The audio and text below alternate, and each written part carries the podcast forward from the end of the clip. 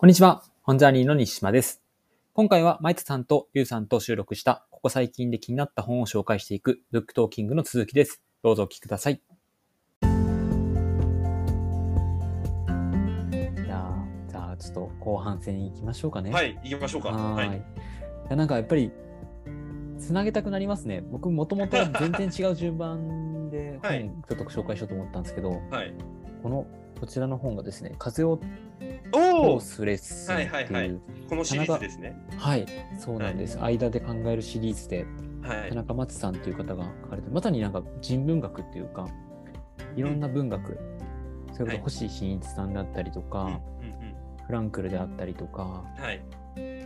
なんかそういう文学作品から、なんかいろんなもののはいその人間との、人と人とのその間に何がこうあるんだろうかとか、コミュニケーションについてとか、対話、会話とか、まあ、そういったものとかに言及している本なんですけど、まあ、なぜ僕がちょっとこの本を紹介したかしたくなったかというと、なんかその想像力みたいな話、見えうん見えないものみたいなところのなんかあたりと結構紐づくような話があったので紹介したいなと思ったんですね。はい。はい。はいなん。かそれはえフランスのロマン・ガリーという作家に天国の根という小説があるらしいんですね。はいまあ、それは第二次世界大戦はい。はい。の最中でドイツの収容所を舞台とした話。で、ある時その兵士たちはリーダー格のロベールがまるで高貴な女性に腕を貸しているような仕草をしているように気がついたらしいんですよ。で、ロロベールはベッドまでやってくると見えない女性に向かってどうぞおしお座りくださいと身振りをして。はいはい。で、なんかこう仲間たちは何事かとこう興味深げにこう見ているんですね。で、その時に仲間の一人がズボンを下げ、ずり下げて、かゆいところを書き出したら、するとロベールは、その男に、少し慎めこの野郎、ご婦人の前だぞっていう、もう全くいない人物が、うんもうロベールにはもうこういるような形にしてでそこで、まあ、最終的に統制を取っていくんですよね、軍隊の。はい。はい。はい。この後期の、ね、女性がいる前で、そんな態度をしちゃダメでしょみたいな。うんそうすると、なんか自分一人でこう言っていたものが、周りの人たちも、あそこになんか女性がいるような 感じのように錯覚をし始めて、敵のその軍隊は、その女性を連れ出せみたいな話を言うんですけど、いないわけなんですよね。はい。はい。はい。このなんか見えないものをなんか物語としてこう、ロベロベールっていうその人物は描いたのか、はいもしくはなんかもっと違う、まあ、ちょっともしかしたら宗教みたいなものかもしれないですけど、はい。はい。はい。ここにある、まあ、神みたいなものとかをこう、はいうん崇めるみたいな感じでいくとですねではいもそういう人の中で、まあ、虚構とか、まあ、サピエンス電子なんかしてまあ言いますけど、まあ、そういったものをこう描けるかつそれを、うん、なんか信じ込ませる力っていうのもすごいなって思ったんですよね。これはなんか身体性っていうものではなくなんか頭の中でこうあるものなのか、うんなんかそこのあたりがちょっと僕の中では今までの話の流れから考えてみたいなと思って紹介させていただきました。ああ、はいはいはいはい。なるほど。えっ、と、多分それっていうのは、えっ、と、その、共有できるかどうかっていう話はまず一つあると思ってて、うん例えば、えーアンパンマンは知ってます。はい。ドラえもんは知ってます。うんでも、実はドラゴンボールとかスラムダンクって世代によってわかんないじゃないですか。はい。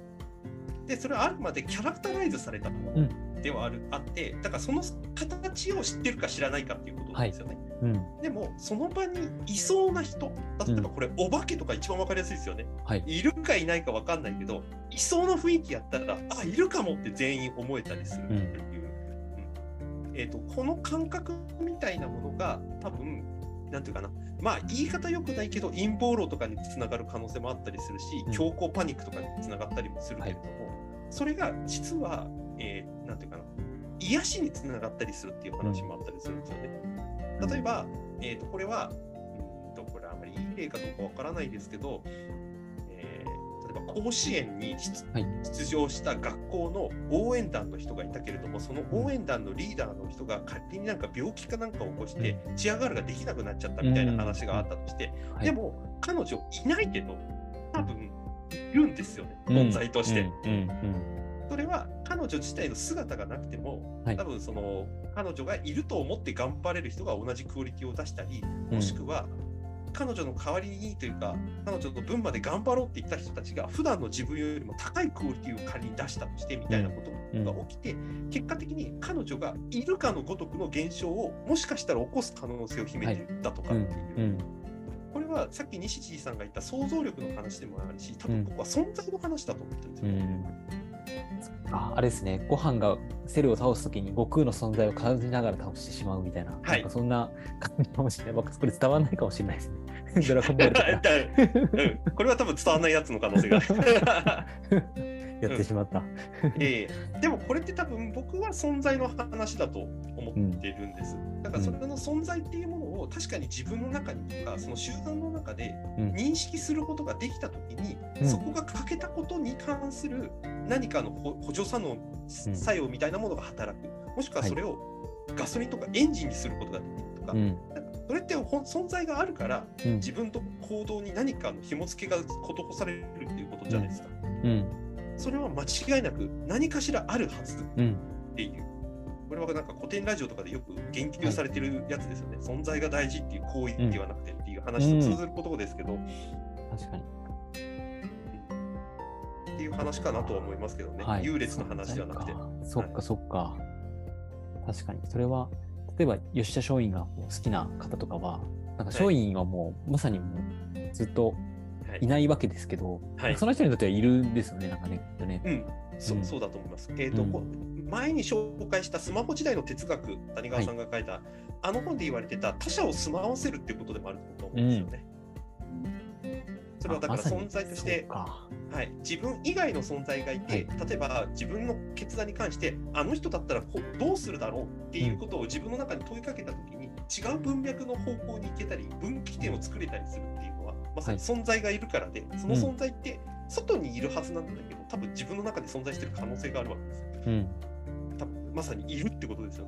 うん。何かするわけでもないけど自分が問いかけたらきっとその自分の勝手なイメージの中で何かを言ってくれる。もうここの 2, 3人でたびたび出してるバカボンドのネタなんかまさにそうですよね。うん、勝手に自分の中でその一コマだけくくり抜けて、こうだよねって言ってたよねみたいなことが確かにネタ。になったりするのなんか、はいまさにそうですよね。そうですね。はい確かに詰ま詰まってるのかもしれないですね。自分自身のうちに。うん。だから見方を変えると、自分っていう単位が一つだっていうことにやっちゃうと、この住まわせてる存在を入れられなくなるっていう可能性も秘めてたりはしていて、これよく器問題とかで言われてます、ね。自分の器をどれだけ広げるかっていう話とかもつながそってったりしかます。あ、なんか器の広げるっていう解釈の仕方がなんか、なるほどって思いました、今。はいそっか。住まわせることができる、うんはい広さってことなんだ。はい。ってことは一つあるかもしれない。はい自分だけみたいなことじゃなうん、うくて、ん、うん。それはありそうですね。ってことあるかもなっていう感じですね。はい。はい。ありがとうございます。せっかくだから僕じゃあこのくくりではい文学話でいきましょうか。おえっ、と世界文学をケアで読み解くお小川公夫さんの最新え作ですね、ーこの段階での。はい。これ世界文学をいろんいろんな角度で読み取る本っていうのは最近文学の関連では出てきてますけど、これに共通しているのって文学の捉え方を私たちなりにもう一回再解釈していく良さだったり悪さだったり、はいあた新しい価値だったりっていう話なんですが今回の小川公夫さんの本はこれケア。うん。はい、で今ちょっと話題ですよねリタとかケアとかね。はい。でこれケアは何でかっていうと大体世界史とか日本史とかで今に伝わるような話書いてる人ってその時代は異端だったりするわけですよね。うん。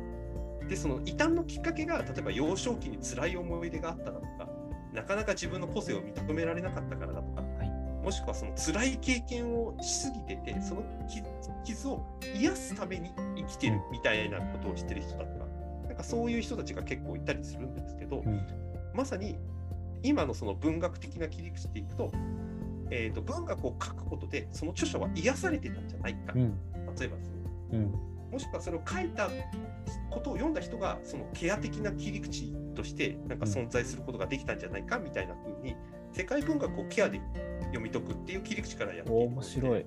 はい、しかもこの本ケアっていう切り口で言ってますけど実は SF あのガンダムとかも切り口で紹介してたりする あ、すごい。なんか、ガンダムとケアって全然結びつかないんですけど、出てくるんですね。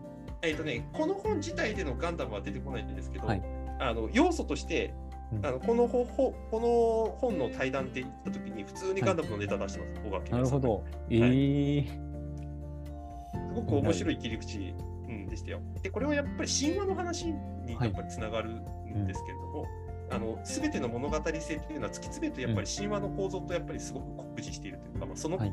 こそれがもうフォーマットだったんじゃないかっていう指摘がされてたりしますけれども、はい。まさに僕たちが信じられる物語のラインっていうのはやっうんぱりいくつか実在していて、はい。で最後よりどころを求めた人たちはその物語を作ることによって結果その神話みたいなもののやっぱり文脈上に乗っかった話を作ってたんじゃないかって指摘があったりするんですけど、うん。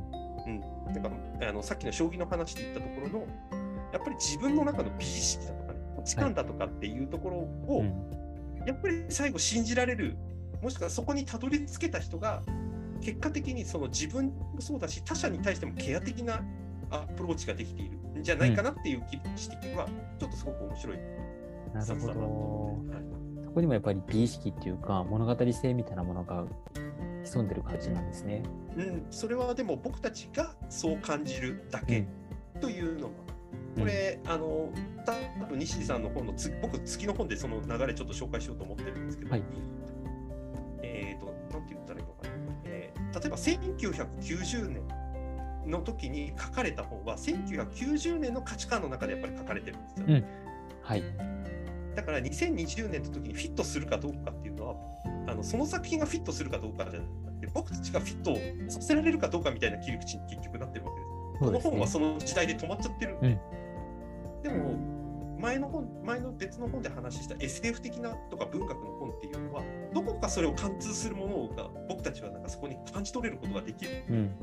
ことを秘めていて、だから残ってたりするし、うん今でも示唆的な問いとして僕らに残ってたりする。それは哲学的な本とかもそうですけど、はい。っていうことをなんか改めて感じさせる、うん。うんうん、というところかなって思います、ねなるほど。いやー、文学、確かに癒しみたいなところのつながりっていうのは、確かになんかある気がしますし、うんそれが本当時代を超えて、またそこで自分自身がその受け取り方みたいなところとかも、はいうん、ある種、だからフィットしていく、変わっていくところもあるし、はい合わせにいっていくっていう瞬間もきっとあるんだろうなというふうにも思いましたね。そう多分僕たちは本によって多分癒されてる側面はあると思います。うんうんそれは確かに癒されるもんな、本本買いに行く時も、多分読んでない時もなんか癒されてる感じあります。はいはいうんではでは、はいじゃあ、あと何冊ぐらいいけますかね ?1 冊？あとあと1冊か2冊ぐらいですね。そうですね。あ、リュウさはいんどうします、一 ?1 冊。あ、大丈夫ですよ。あの紹介しても 僕はマジですか？なんかなな流れに乗れる本がないから、ああれですあですあ、なるほど。では、僕はちょっと流れに乗らせていただきますね、では。はい えっと、宮地直子さんの傷を愛せるかっていう本を紹介したいと思います。はいはいはい。こちらの方っていうのがですね、文化精神医学、うん医療人類学とか、まあ、そういったものとかをこう、あの探求されていて、まあ、トラウマであったりとか、まあ、それこそケアとは何かとか、エンパワーメントとは何かとか、トラウマの研究の第一人者とも言われている、まあ、深く染み取るエッセイということで、エッセイ集になります。はいはいはいはいはい。で僕、この中で結構好きだった話があってですね、はい先ほどその存在論の話、ただいるだけでいいって話のところにはい。結構つながってくるかなというふうに思うんですけど、まあはい。医師、医師なので子供がこう怪我しそうになった瞬間も見守るみたいな選択を取ってしまう。はい。ようなこととかに自分自身なんか、あこれって本当にこれでよかったんだろうかみたいなこととかを考える瞬間とかもあったらしいんですね。ただ、まあ、実際そのご友人の旦那さんがこう最愛なパートナーが病気で失った瞬間になんかこう分かっていったというかこれでいいのかもなって思ったのはあの見てるだけでいいかもしれないと思ったらしいですね。者。もしくは立ち会いになるだけでいいと。何もできなくてもうん見ていなければいけないという命題が何もできなくても見てるだけでいい。何もできなくてもそこにいるだけでいいというメッセージに変わっていたと。ちゃんと見てるよ、何もできないけど、しっかりと彼女が喪主の役割を果たす姿を目撃し、今このしこの時が存在したことの証人になると。うん。うん、ウィットネスっていうなんか言葉で英語では言うんですけど、はいはいはい。なんかそういうことって、なんか実は何もしてないようで、うん。結構大切な役割を果たしてるんじゃないかっていう話が、非常になんか僕の中では、ああ、そういうあり方でいいかもみたいなことを、うん。なんか思わせてくれた話だったなと思っているのが一つでもう一つだけちょっとこう紹紹介させていただきたいんですけど、宿命論と因果論の話はい。についてお話を書かれていて、うん。で、まあ、海外から働きに来られた方がですね、はい。まあ、プロジェクトの打ち上げの席で、まあ、この仕事をするようになって一番学んだのが時間を守ることでした。はいちょっと言われたら8時ぴったりに行かなきゃいけないんだ。減る時間じゃダメなんだということを繰り返しおっしゃられました。うん僕はもうそれにすっかり慣れて家族が時間を守らないとイライラしますっていうふうに挨拶したらしいんですよ。あなるほどっていうふうに思うんですけど、あよかったじゃんって思うところもあれば、はい。でもこの時に彼はもう昔の彼に戻ることはできないと。ゆったりと待つ時間を楽しむことはできない。うん私たちは彼を変えてしまった。そこにはうんはっきりと因果関係がある。うん。うん。はいそれをそれは彼を幸せにしたのか不幸にしたのか、それはうんその答えは誰にもわからないっていう話でこうはい締めくくられるんですけど、はい。そうだな、なんか何かをこう得た時に何かを失ってしまってるかもしれないって気づかないうちに僕たちって今、なんかどんどんどんどん新しいテクノロジーとか手に入れていって、うん。うん、なんかそういう、うん、ものをこうふと感じさせるエッセイで、なんか、あーってなってる感じだったので、ちょっとシェアさせていただきました。なるほどな。さっきのだからケアの話に通ずるところとして、傷っていうのも多分一つのテーマだったりするんですよね。はい。傷ついているからケアが必要で、逆を言うと、えーと傷があるからケアができるっていう。うん。まあこれ一番わかりやすい話でいくと失敗したから他の人の失敗がわかるとかっていう話なんか一番わかりやすい例ですけれども。ってことは僕たちは何かしら意図自分がそうしたくないにもかかわらず傷を負ったり傷をつけたりしている可能性をすごく秘めていてうん。でもそれは因果関係として多分立証されないから僕たちはその傷に関して癒し方を自分で考えるしかないんですよね。うん。考えるか見つけるしかないっていう。あの、リュウさんの切り口で多分コーチングなんて多分一番わかりやすいと思うんですよ。これは自分の傷なのか、うん。きあの、そう、傷だと思ってたけど実はそれはそうじゃなかったり、はい。またその逆もしかりっていうことを他者との対話で、あ、そうだったのかもって気づけたときに、うん、傷なのか、それか勲章なのかに変わるみたいなことが起きたりするんですよね。これ多分し、えーと、コーチングの別の切り口で多分し心理のトゲとかって言ったりしますよね。はい。過去にあったものがトゲとなって残っていて、そのトゲを抜くときにすごく恐怖を感じるっていう、トラウマになってたりするみたいな話で、切り口であったりしますけど、はいこここに多分向き合わなきゃいけないかもよっていうのが多分傷を愛せるかっていう話に近いなと僕は思ってて、うん。いやー、ほんとなんかさっきの失敗の話とかはすごくわかりやすいというか、はい。うん、結構誰しも感じるっていうところなんじゃないかなって思うんですよね。はい。だからなんかそういうことがあったからこそ愛せたりとかもするしするし。うん。とも、とも言えるし、逆を言うと過去の再生産をしてる可能性がある。これ多分虐待の話なんか一番わかりやすいですよね。そっか、まあそうですね。虐待はそうなるのか。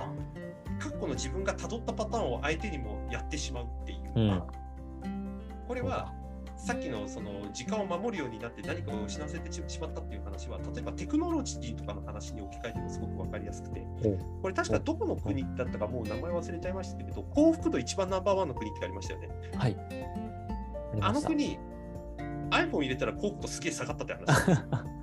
情報が入ってきたからとかですっけあ例えばそうそういうふうに言われてるんですけどつまり幸福度はテクノロジーと比例しないというかそれと全然違う切り口なんだっていうことを示してるっていう話って、いやー確かだから便利だとか近代的だとかっていうことを入れて僕たちがこれは便利だよ役に立つよって言ったものがその人にとっての豊かさとか幸せになるとは限らないっていう話をすごく示していて。にそうですね。ブータンでしたね。あそうですね。あ、うん。そうそうそうそう、うん、だからこれはあの可視化して測れる数字でうん。自分の幸せとか豊かさっていうのは実はイコールにならないっていうことにまず知っとかなきゃいけないっていう。う、ん。あの人が食べたカレーライス私も美味しいとは思わないっていうこと。まあなんか分かりやすいっていうこととそれですよね、うん。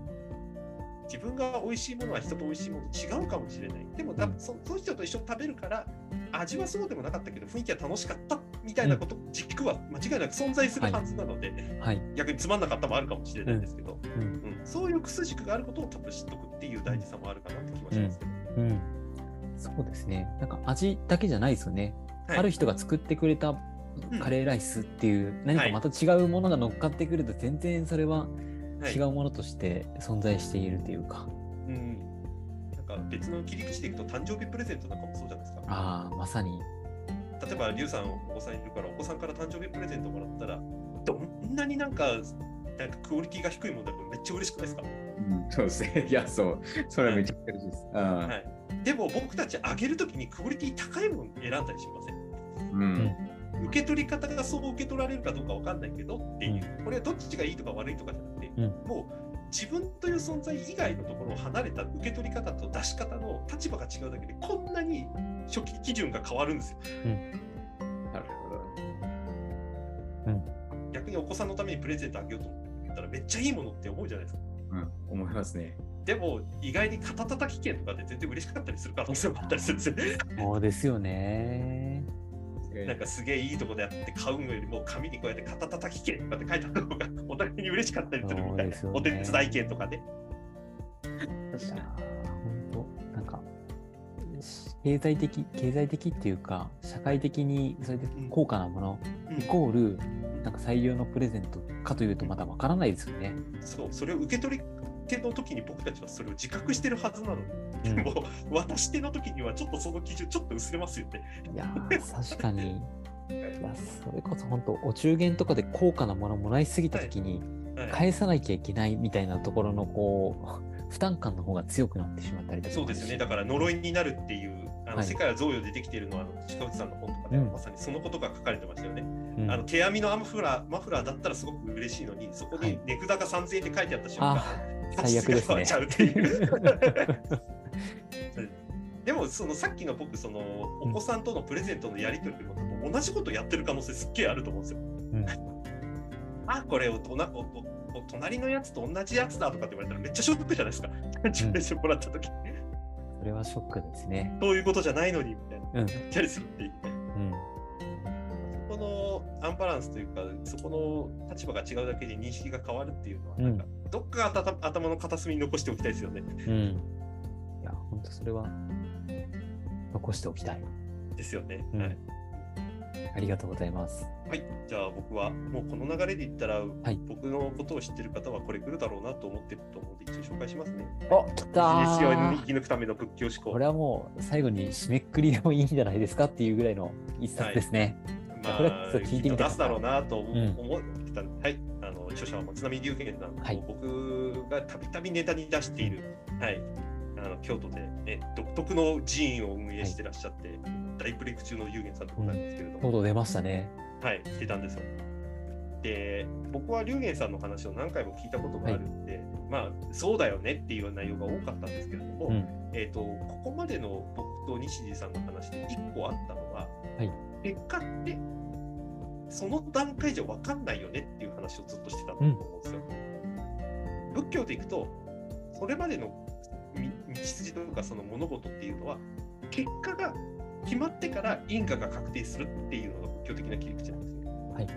つまりどんなにいいことをしていてもあの人があの人はダメな人だって言った瞬間にその因果はダメだった流れっていうふうに一応確定しちゃう認識としてはですよ、実際にそうかは別としてですけど、逆に言うと無駄だったなって思ったことも最後誰かに感謝されてありがとうって言われた時に、やってよかったんだなっていうふうに、いっぺんに色が変わるんですよね。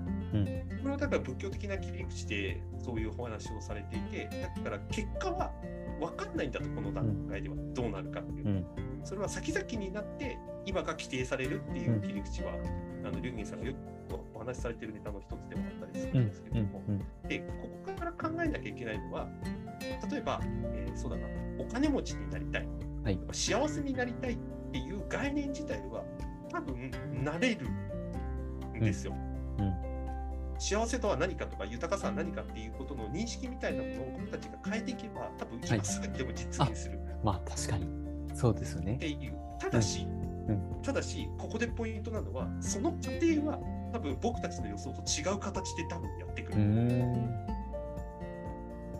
つまり、えーと、宝くじを買って大金持ちになって世界一周したいまでの条件うんえー、と Google の検索でいくところの何々 A はいかつ B かつ C って言って、はいその条件が全部満たされたやつが検索出てくるじゃないですか。はい。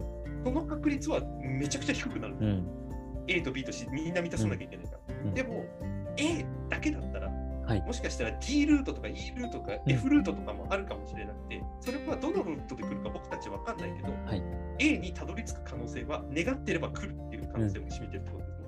うん。なぜかというと、そういうふうに感じられるようになれば、極端なことはいいっていううん。話だっていうことなので、そっか。だから、起こる出来事っていうのは、まあ、ランダム性もあるし、そうなるとは限らないけど、はいでも、そういう得れる感情っていうのは、まあ、それに限らずとも良いってことですかね。あのリタの話とか、贈与の話とかは多分そうですよね。はい。あのどうやって、あのこれ、世界贈与でできてるの近内さんがよくインタビューとかで話されてますけど、どうやったら贈与できるようになりますかとかっていう話は、実は贈与の意図を考える上で一番違う質問なんだと。意図せずやってくるもんなんだと。先々どういう方法論とかどういうルートかわからないけど受け取るものなんだと、みたいなお話をされていたことがあってつまりさっきのことで言うところの、えーと幸せでありたいとか、んいつまでも元気でいたいとかみんなと仲良く暮らしたいっていうことは実は瞬間瞬間には実現はできるんですよ。ただしその方法はまでは多分僕たちは指定することができない。はい。でこの指定をするのが多分思考なんですよ。なるほど。だって例えば今こうやって話してて意図せずいいろんな本出してるじゃないですか。はいこの意図してたものとあのおあらかじめなんかこの本出しますよって言って台本で用意しておいた本を読んでトークするのと多分楽しみ方が全然違うはずなんです全然違いますね。はい。はいでどっちの楽しみ方がいいのとかっていう話ではなくて、うんじゃあ楽しい会話をしようって言った時の一つの分岐点の一つでしかないわけですね。はい台本作るとか作らないとかっていう話っていうのは、僕たちはその方法論を選んでるのではなくて、うん。そこで得たいものとかのために方法論を多分辿ってるはずなんですよ。うん。目的と手段を入れ間違えちゃいけないっていう話なんかまさにそうだと思っていて、うんどこにたどり着きたいの？何を得たいの？っていうこと意図みたいなものがあってそこに向かって今自分が考えられる方法論で突き進んでいく。ただうん。しその方法論はそれだけじゃないはずっていうことで、っ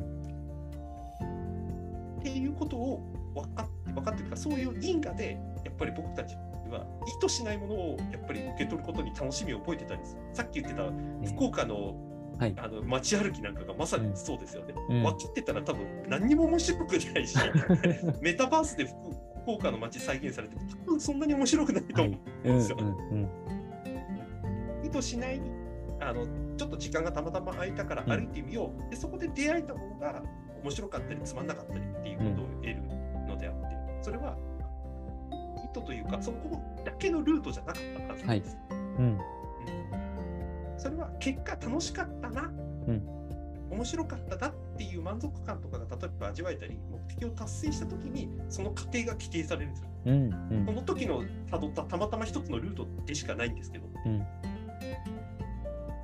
これは僕もここ数年でなんとなくその、んなんていうか分岐点みたいなものをはいなんとなく意識,、するようになって、あの例えば目的の場所に行こうと思った時にたまたま良さげな喫茶店があった時に、うん少なくても素通りするんじゃなくてどんなお店かなって覗けるようにみはい。たいな、はい。はい。はい。ルート外だから行かないとかではなくて、うん。もしかしたらそれすっげえ美味しいお店かもしれないじゃないですか。そこに入るか入らないかはさっき言った通り、ルートのうちの一つでしかないんですよ。うん。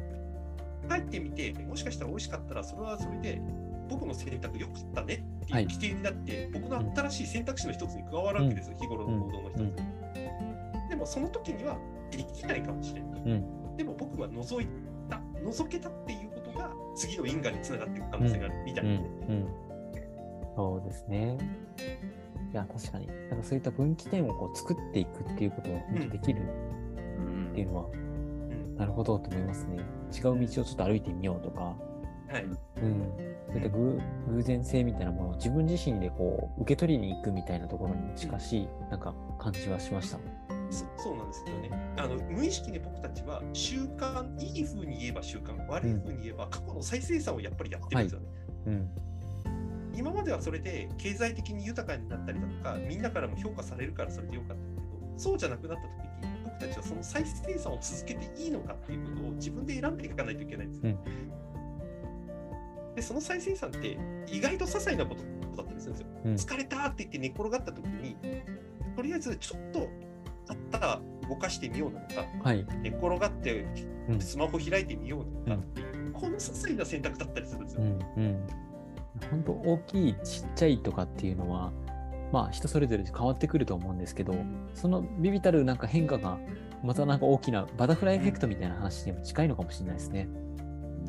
ああ、うんああ、そうだと思います。実際仏教でもそういうお話して、出てきますからね。うん荒屋敷とか花屋敷とかの話とかからやっぱり出てきてたりしますけれども、ああ、なるほど。いやー、そのそ。一本のルートじゃないっていうことは、どっか頭の片隅に置いとくと、なんか日々の選択肢が多分見えてくると思うんですよ。面白いな。いや、本当なんか、とらわれずに行くっていう五感の話とか、まあ、それこそピアノの話とかとまたちょっとつながってくるなというふうに感じてました、僕は。うんうん。うん、そうなんですよね。僕たちがきあ僕たちというか、1000年以上前の人類が規定した基準でしかないんで、これは。はい、そうですね。そういうふうなところに沿っていくと受け取れないものがたくさんあるなってことを思ったので、うん、もっともっとそういうものはいを知りつつも、うん、はい。違うところに出会いに行くみたいなことができると、なんか実ははい。また昨年度の自分自身と今では全然なんか受け取っていくものが変わっているかもしれないみたいな、なんかそんな状態になり得るうん、なっていうふうに思いました。うんはい、そうそうだと思います。それを、うん多分思考でやっちゃうと、はいあのルートもあるの、このルートもあるなっていう、想像上でいろいろはいやっていって、それはそれですごく大事なんですけど、実際に出会えるかどうかっていうのは、実は身体感覚の可能性がすごくあるっていうはい、話だと思います。ですね。さっきの喫茶店で行くところの、うんちゃんと覗けるかみたいな話です。そうですね。覗いた瞬間に自分自身の想像の中で出会わなかった匂いがこう突き抜けていくかもしれないし。っていうこともあるかもしれないですよね。はい、確かにはい。いやーちょっと今回も本当いろんななんか話がつながっていったのがめちゃくちゃ面白かったなというふうに思ってるんですが、最後に、まあ、いつものリュウさんの総評が 入るわけですね。いやいや、はい。深いな、そうすごいですね。本当になんか、そう、うん、なんかこう、なんですかね、こうその場で即興で、なんていうか、関連する本を、あの、あまたの読まれてる本の中から選ばれるっていう、まずそれがすごいなっていうふうに思いました。えー、なんいや、そうですね。で今日はなんかこう、割となんかこう、なんですかね、抽象度の結構高いうん。そうだったのかなと思ったんですけど、ただなんかそこってすごい聞いてて思ったのはなんですかねこう、えー割とそこにまあ普段その生活してるとなんかちょっとそのことにフォーカスすることも忘れてしまってるような感覚とかがあった時に、うん。うん。改めてなんかそこの。本来あるべき姿みたいなところに対してなんかフォーカス、目を目線を合わせていけるというか、なんかそういうちょっと感覚がある今回はありましたね。そういえばなんかああ、はい。うんあのさっきあのもうプレゼントの話とかめちゃめちゃそうだなと思っててなんとか固定がそう固定概念でなんか高いもの買ったらいいよとかなっちゃったんですけど、はい。別にそんな本来はそういうことじゃないよなと思って、うん。相手がどう思うかというか喜ぶ。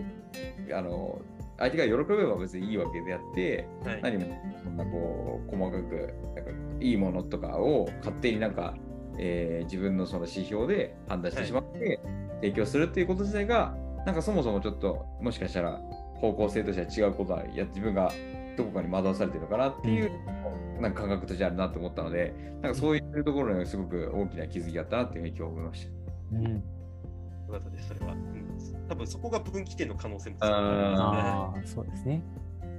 いやーということで、もう、残すところあと3ヶ月で今年も終わってしまいますね。いやー、早総い。まとめのちょっと次回は、年面白かった本が多分選ばれてくるんじゃないかなというふうに。お互いにまたハーおドルを上にげる。